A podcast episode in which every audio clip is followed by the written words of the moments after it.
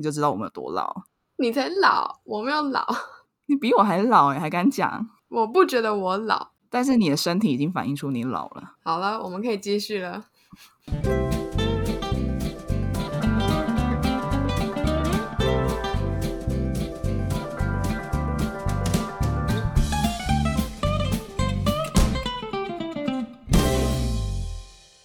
欢迎来到彭总李董的永续生活，我是彭总，我是李董。我们前几集都是连续三集给大家知识含量很高的 ESG 系列，所以今天就来个轻松一点的，也是让我们自己的脑子休息一下。今天的主题叫做 When Y meets Z，大家看到 Y 跟 Z 会想到什么呢？我刚刚以为是 X Y 染色体的部分。哦，嗯。好，谢谢这位李小姐，这位民众扣音进来回答我们的问题，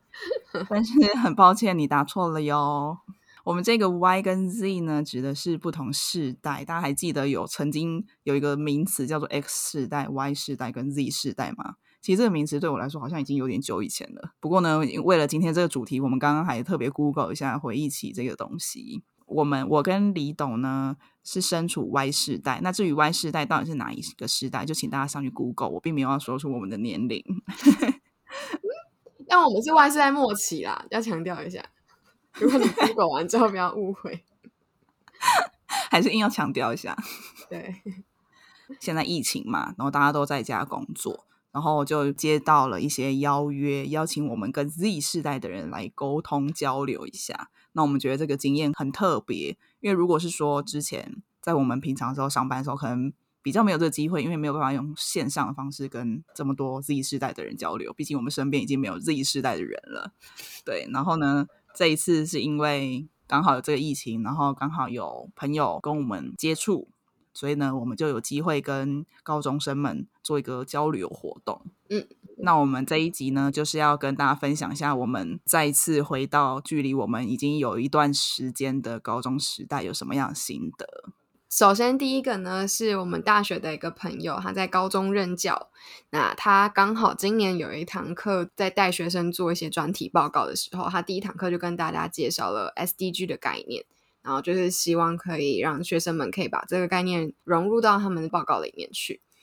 所以他就是刚好有这样子停课不停学的规划嘛，因为他们现在全台的学生都是因为疫情关系就被迫要不能到学校去，那只能在线上上课。因为是线上上课的关系，所以就多了非常多操作的机会。他就想说啊，既然起初有跟学生们介绍过这个东西，那就是现在也可以再跟大家再分享一下更深入的有关于 SDG 的东西，所以他就邀请我们去上他们的课，这样子。嗯。其实我有点好奇，如果我们真的是到现场的话，会有什么样的感觉？因为光是线上的互动，我就蛮有被叫回高中时代的那种感觉。因为我毕竟就是距离那个时代已经有点远了，所以差不多已经忘光，就是高中的时候上课到底是什么样感觉。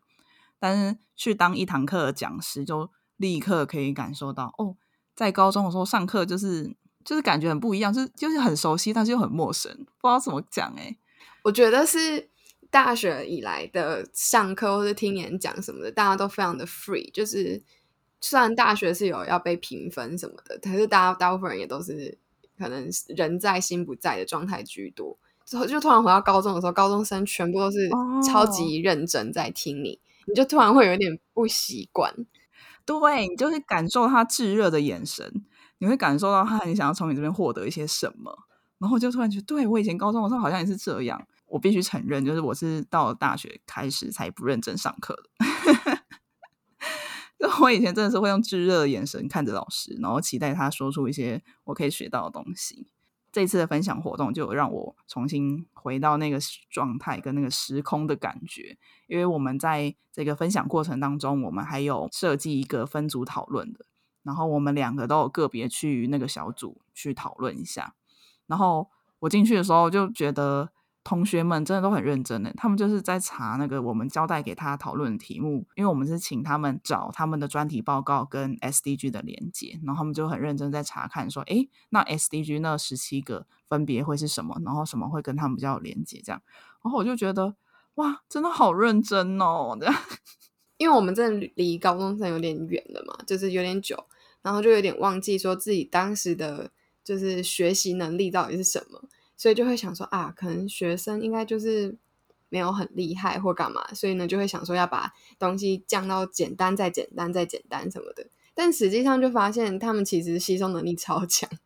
我们应该大家都差不多都这样吧？如果你英检是在高中以后，就是毕业之后大学之后才考的话。应该都会比高中时候考还要烂。其实我们 全部人学习能力最强的时候是高中生的那个时候，所以其实应该是可以给很多东西，大家的成长速度非常快。为什么会这么说？就是因为就是我们有设计那个讨论题目嘛，在课程开始之前，我们有自己先演练一遍，觉得说他们分别的题目可能跟什么 SDG 有连接到，他们可以讲出一些我们完全没有想过的，诶，我也超惊喜的，就觉得这群学生真的很。很棒，也不是说他什么特别聪明，还是说特别认真读书，就不是，就是一个很有创意，然后很有活力，然后很棒的一群小朋友。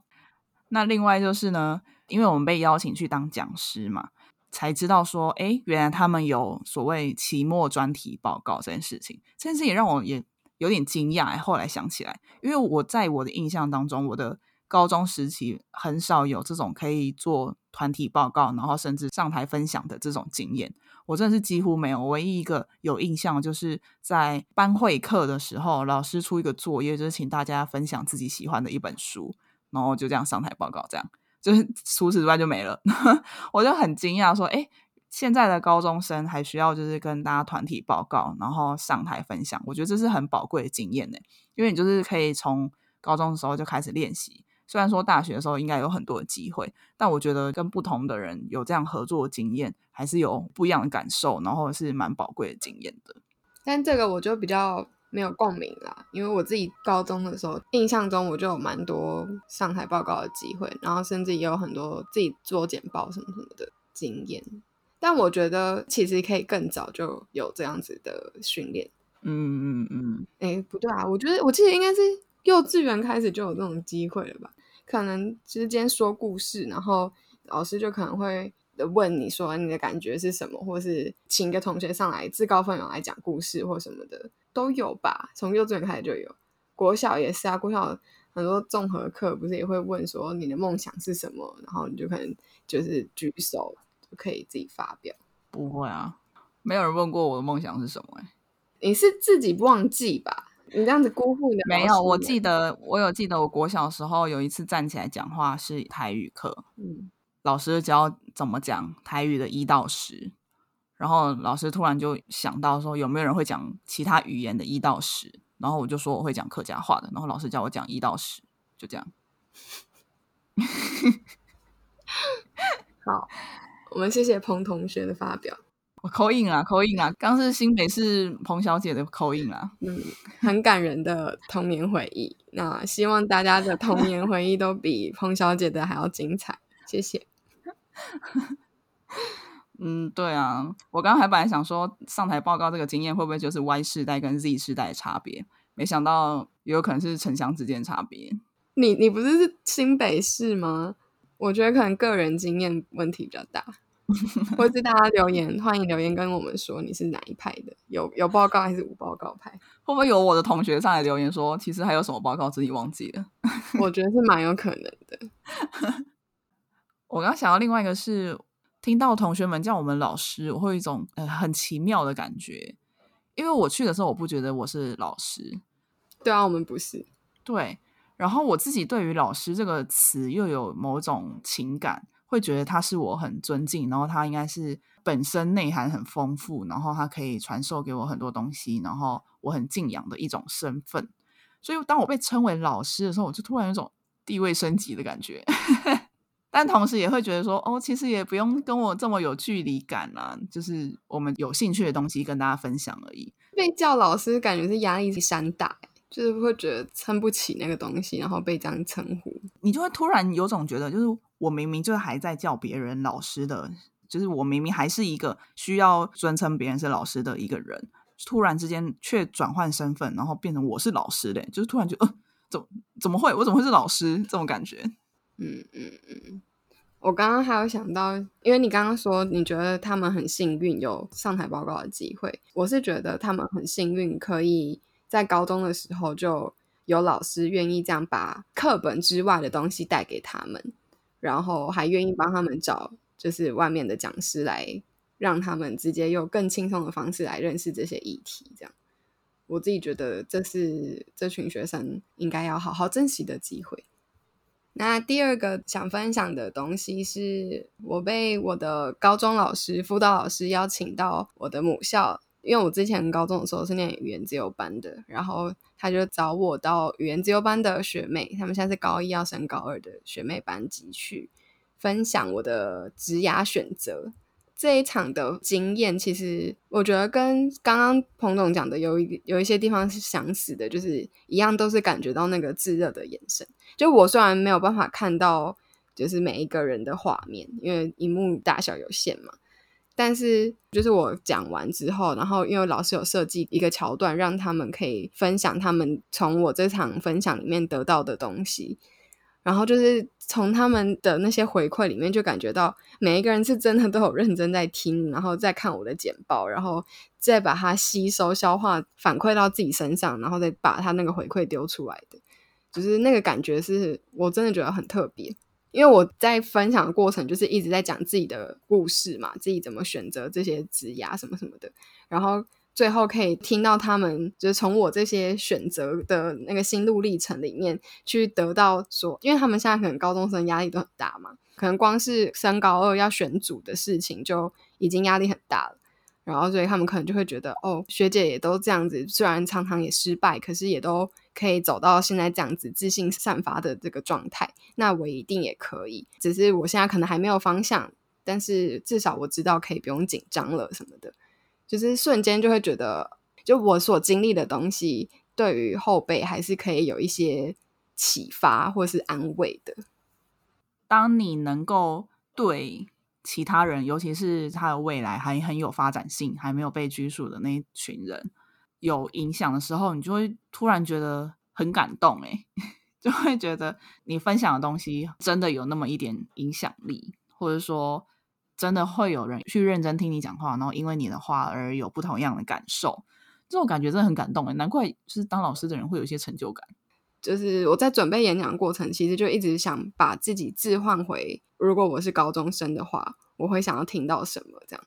然后我那时候想象中我可以带给他们的东西，在最后他们回馈的时候，也真的有那些东西的时候，那个感觉真的很感动，因为我一直都会觉得。当时我的高中其实没有过得非常愉快，就我觉得我可能被很多东西给限制住想象。其实光是从选择高中的时候就已经被选择了一次那种感觉。国中的时候超级爱看那个《改造王》，全能住宅改造王，对，就日本的那个节目，也很喜欢看。台湾那时候也有一些就是室内装潢的节目。反正我就是很喜欢看这种东西，就把空间就是各种魔术，它即使是很小的空间，也可以就是变得很美啊，或是呃原本动线不好的，也都可以把它改的动线很很好什么的。就那时候非常非常的沉迷，就很希望可以做这一块的事情。所以我那时候考高中的时候，我其实是想要填高职，填室内设计科系的这样，因为我们台湾的高职是不需要去用技术考试嘛。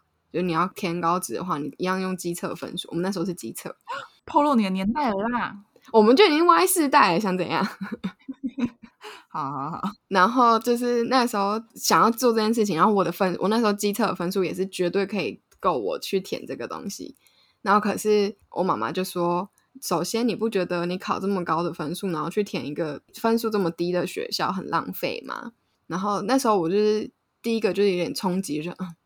这么说好像也是，就有一种觉得我有一百块，可是我把这一百块花在一个十块钱的东西，然后不还不用找钱这样子的感觉。然后第二个是，他就说，而且你画画这么丑，你要怎么去当设计师？就那时候也是，也是没有在接触外面的世界嘛，所以就是妈妈这样讲也觉得，哦，对，那个设计师就是要画图啊，那我就是不会画图，这样好像也真的不行。然后，所以就这两个点，就让我放弃了这条路，就是直接照一般大家所想象的，就是选择了第一志愿的学校啊什么的这样。之后的高中生活也也都是差不多那种感觉，就是你要选择大学的时候，想象也都很局限。我就是从我自己学校给我上的课嘛，就是国英数自社这种科目，然后去想象说这些科目可以去念什么样的学校，什么那样的科系。所以就是大学探索的时候，也都是去看这些东西而已。就没有想象过说，哎，其实这个世界还很广，就是除了国音数字社之外，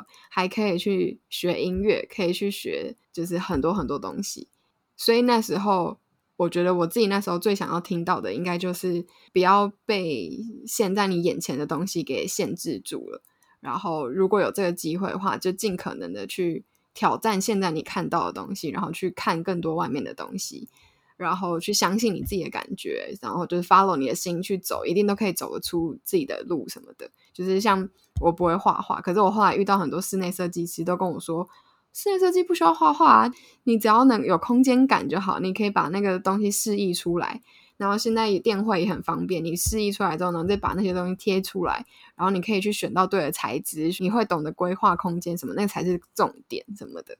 然后就觉得啊。如果我那时候就知道这件事情的话，我是不是就现在的路就会完全不一样了？台湾普遍社会对于高职的心理的印象好像都不太好。然后我以前在就学的时候，也都是有这种印象，就是社会氛围中也有这种印象，老师也会给你这种印象。但我长大之后，我才真心佩服那些 follow 自己兴趣，然后去选择读高职的人呢。因为我觉得他很早就知道自己的兴趣是什么，这件事情很厉害耶。比如说像李董。他刚就有说，他高中的时候就有发现自己对室内设计很有兴趣，虽然后来很轻易的就放弃了这个梦想，但他至少知道自己喜欢什么。我想过我要当两个东西，一个是动物园的管理员，就是可以去喂动物的那种人，然后第二个是幼保科的老师之类的。因为我以前小时候很喜欢小朋友，所以我就很想要去当可能幼稚园老师啊，或是可以常常跟小朋友相处在一起的那一种人。但是我提出我要去选幼保科的时候，一样，我爸爸也是说，我给你读那么多书，你去选幼保科，你有没有事啊？然后我就瞬间想说，幼保科怎么了吗？这样，但是后来也是也没有突破那个体制，就还是一样，就是选择了高中，然后选择一般的大学，就这样继续我的人生。但是我现在看到越来越多的国中生甚至高中生，他们都很了解自己的兴趣。然后 follow 自己的兴趣去选择他的学校，甚至他的家长也都很支持的时候，我就觉得这样很棒啊！就是不会觉得说哦，我的小朋友去读高职就是很丢脸，还是说很就是成绩不好？没有，我自己没有觉得这样觉得，因为他很有自信去选择他想要读的那个科系，然后很认真去读的话，成就真的会不一样啊！而且他是学他真的喜欢的东西，我觉得他让我很佩服啦，应该这样讲。嗯嗯嗯。所以我觉得这一次的分享很开心，老师给我这样的机会，去把我自己高中的那个遗憾有一点点的弥补起来的那种感觉，把我自己那时候想要听的话给我的学妹们听到，这样子，然后也真的很希望，就是学妹们不会再被这么多外界的声音给干扰，就点我当天去分享的东西，也不是要去干扰他们的思想，就只是想要让他们真的回到自己身上，去勇敢的做自己。不过我觉得也不用，因为我们说不要受外界影响干扰你的选择什么之类，就硬要去突破体制。你也可以在体制内寻找外面的资源，然后做出一点不一样的东西。如果你真的做出不一样的选择，会发生什么家庭革命之类的话，也是不用硬要去闯啊，就是也可以就是在不同道路当中发现出自己的兴趣，然后依照自己的步调去做出不一样的学习。但我我要讲一下，就是我说做自己，并不是说一定是要突破 现在的框架或干嘛的，而是如果你是觉得你现在非常享受这其中的话，你也不要觉得说听完我的演讲就觉得哦，我不能够是当个平凡人什么的，就是 no。因为其实我那天分享完之后，他们的导师也有在那现场，那个导师就分享他的感受，就是觉得我的年纪比他还要轻，可是他觉得我经历的却比他还多。觉得很钦佩，然后也会在反思说，那如果我当时也做了什么什么样的选择的话，会不会怎样不一样什么的？然后我自己那时候听完之后，我是很想要赶快驳斥这种想法，因为我觉得不管是哪一种选择，都是属于你自己的选择，然后都会是很棒的路，不需要是受到外界声音干扰，所以就包括我的声音也不需要去干扰你，就是你真的就回到你自己身上。就你自己到底想要做什么，喜欢什么，想要干嘛，然后想要成为什么样的人，就是你交给你自己去探索，可以不需要这么的被世界给影响的话，那就是最好。嗯，我记得那时候小非常小的时候，应该国小还国中听过的一句话，就是你对这个世界可以做出的最大改变，就是不要改变你自己。因为大部分的人在现在的这种社会环境啊，或者是教育之下，多多少少都会过于的社会化，失掉了很多原本你被 born 出来的时候的那个样子。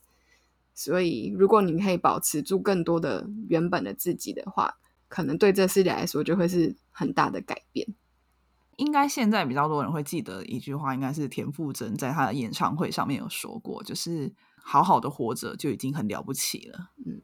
大概意思应该是这样，但我已经忘记它的原文，所以我就觉得你也不用觉得别人的人生永远比较精彩，我好像应该要活得像他一样精彩才叫做好的或是有趣的选择。其实我觉得忠于自己的心，然后你喜欢什么样的生活，然后你喜欢什么样的方向，就往那边去走。平凡也是一种选择，我觉得平凡活着也很好啊。很多人想要平凡都无法平凡。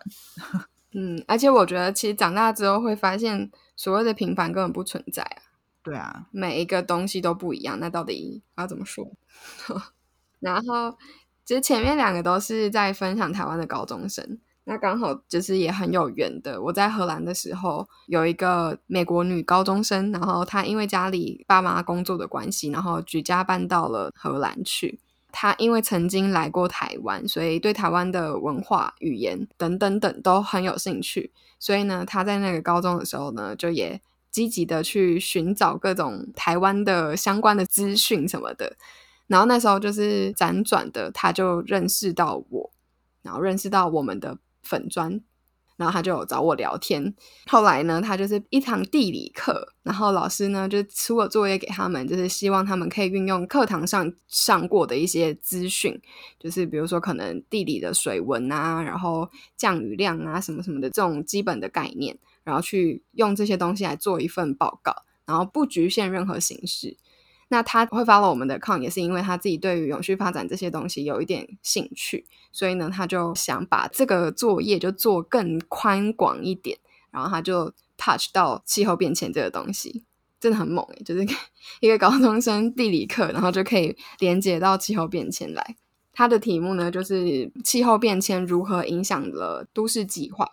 那他就是拿台湾的城市跟荷兰的城市做比较，这样子。然后他那时候写完之后呢，他就先他就说请我帮他过目一下。然后我看完之后，我真的真的很激动，就是无法想象这是只是一个高中生写出来的东西这样，因为他真的做了非常多的文献回顾，而且找很多台湾的资料。其实台湾的政府资料很少英文的内容，绝大部分都是中文。光是找到那些文献就已经很了不得，然后又还把那些文献翻成英文，然后去看。然后自己在就是吸收消化之后，然后整理出他这样子脉络的一个论文。那当然就是如果这个论文放到大学来的话，可能是刚刚好而已。可是它是出自于一个高中生的手，我那时候是真的觉得非常的惊艳。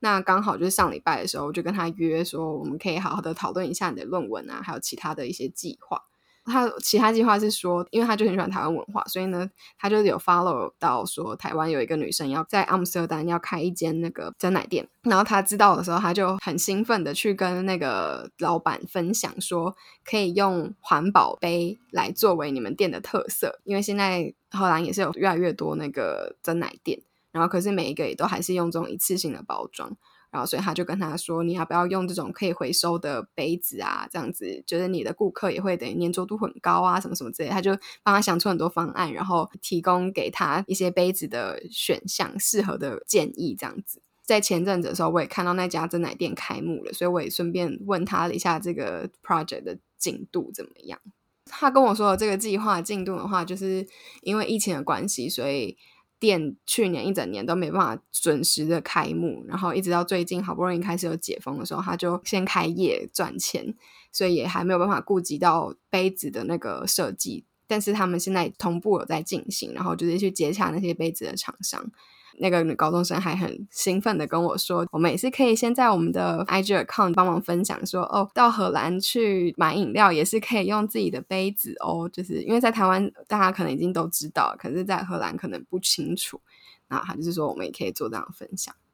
但总之呢，就是这一次的认识，然后聊天，就是让我觉得很明显的感受到台湾高中生跟美国高中生的那个落差。也不是落差，就是那个差异啦。形式真的非常不同，因为他有提到，像他那个报告是老师完全没有局限那个形式，所以他很多同学大部分也就是做个报告说啊，阿姆斯特丹的降雨量是多少什么这样子弄完他的报告。可是他可以把它扩大成这么大，所以就是说西方的教育可能是比较多是采一个很自由开放的状态，老师是给你方法不给你答案，所以呢。每一个人的长相会非常不同，他是留给自己探索的空间很多。他们会长成什么样？可能凭自己的本事，也凭可能你的家庭资源，或者是你生命历程中遇到的不同人事物，学校就不会是你唯一的那个塑造因素。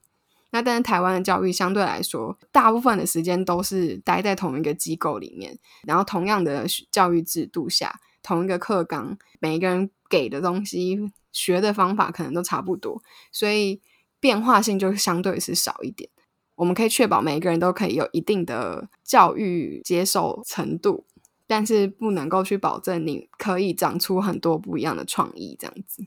就像我刚刚讲，就是我根本不知道我的兴趣是什么，因为我根本无从去探索啊，我根本不知道外面世界长什么样子，我只知道课本，我只知道课纲，我只知道老师给我看的东西，所以我根本不知道我的兴趣、我的创意在哪里。这是真的是要等到大学之后，你要自己去选课。光是自己选课这件事情，就每个人都有不一样的选择，每个人不一样的创意。这时候你才有可能发展出你自己的兴趣，或是你自己的样子。我觉得各有一个好处，就是台湾的教育可以让你自己没有那么强的探索能力的人，也都可以有一定的学习内容。如果说是在国外的这种自由的发展方式。自己探索的能力要够强，才有可能在你自己的领域上走出自己的一条路嘛。可是如果是在台湾的制度，它就是可以至少先确保说，你就算没有探索能力，可是我学校也可以喂给你足够的东西。就是所以我们有所谓的基础教育的感觉，就是每个人都有一个在一个基础水准之上。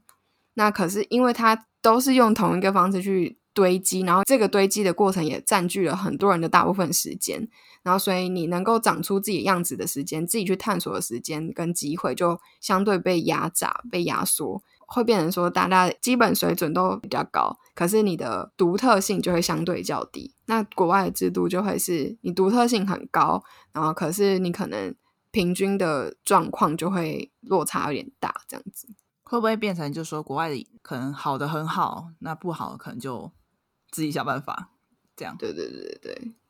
但是，就是我自己跟这个美国高中生聊完之后，会有很大的感触。我记得那时候我高中毕业的时候去墨西哥交换的时候，然后我有一个好朋友，他是去德国交换。那我们同时都有那种很强烈的感觉，就是尤其是他在欧洲啦，他就是觉得他身边的人很多年纪比他还小，应该说绝大部分都比他还小，因为我们等于是高中毕业之后才去念高中，所以一定遇到的都是比我们还要小这样。可是他说，每一个人都可以讲出未来方向，是比他还要更明确很多很多，而且很多东西是他自己没有去想象过的。高中的时候，我们的想象世界可能就真的是学校课本的东西，所以学校课本外的东西就会变得很局限。然后他，所以他那时候就会觉得，说是那些比他还小的人开启了他世界的另一扇窗那种感觉。所以是为什么呢？他有观察到为什么吗？他那时候有写文章分析他自己的观察，就是首先我们在台湾可能很容易小孩就是小孩，所以会有很明显的长辈跟小孩的那个落差，就是我们是一个地位不对等的状态。就比如说过年吃饭，大桌主桌一定是大人人，小孩是不可以上那个桌的，小孩你们要自己去旁边组另外一个小桌这样。可是他说，在欧洲的话不会有这样的状况，至少他那时候在德国没有这个状况，就是大家是同一张桌，然后彼此的称呼，我们在台湾一定就是叫说啊阿姨、叔叔、舅舅、伯伯什么的这样嘛，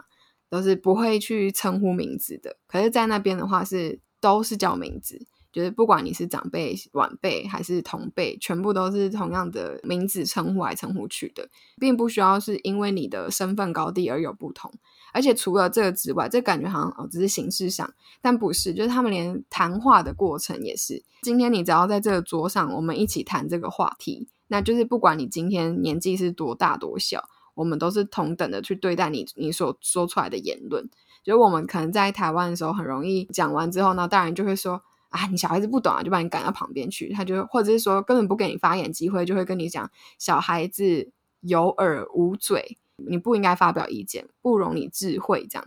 可是他在德国的时候是大家都可以发表意见，大人也都会很认真的去倾听小朋友讲出来的话。从小就等于说被尊重是一个个体，然后也被尊重，你有什么样的想法都是可以被理解、被去尊重的。然后我觉得这光是这个就很不一样，因为你等于从小就可以认知到说我的想法是有价值的，所以我可以去好好的对待我自己的想法，然后我也可以勇敢的去把我的想法说出来。那一直到你后来，当然就是我的想法变成我的梦想，或者是我想做的事情等等的那些东西，都是一路被默默的支持、尊重着的。那你就当然有更大的勇气跟能力去发展它。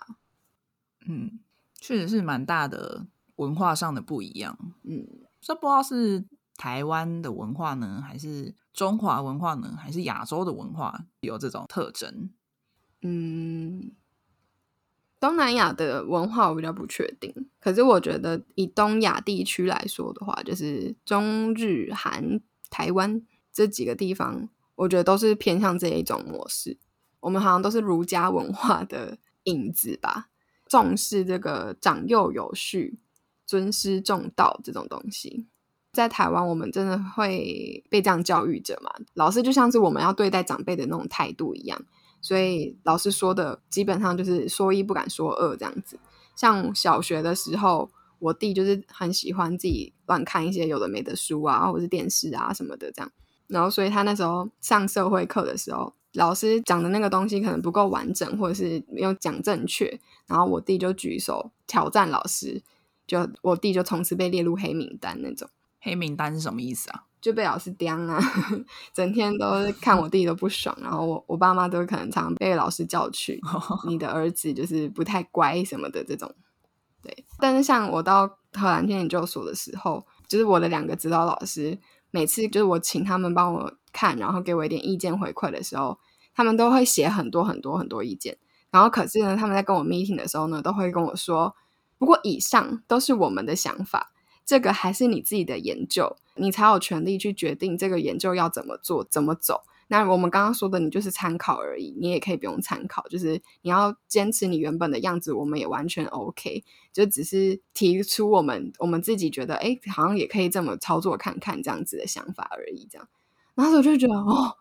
这是完全不一样哎！就是我从来都没有想过说，老师给我的指正我可以说 no 的。到现在我在工作的时候也是啊，就是我的主管可能跟我说哪里要修正的时候，我也常常可能会觉得说，嗯，主管说的就是这样吧，我应该没有资格去挑战之类的。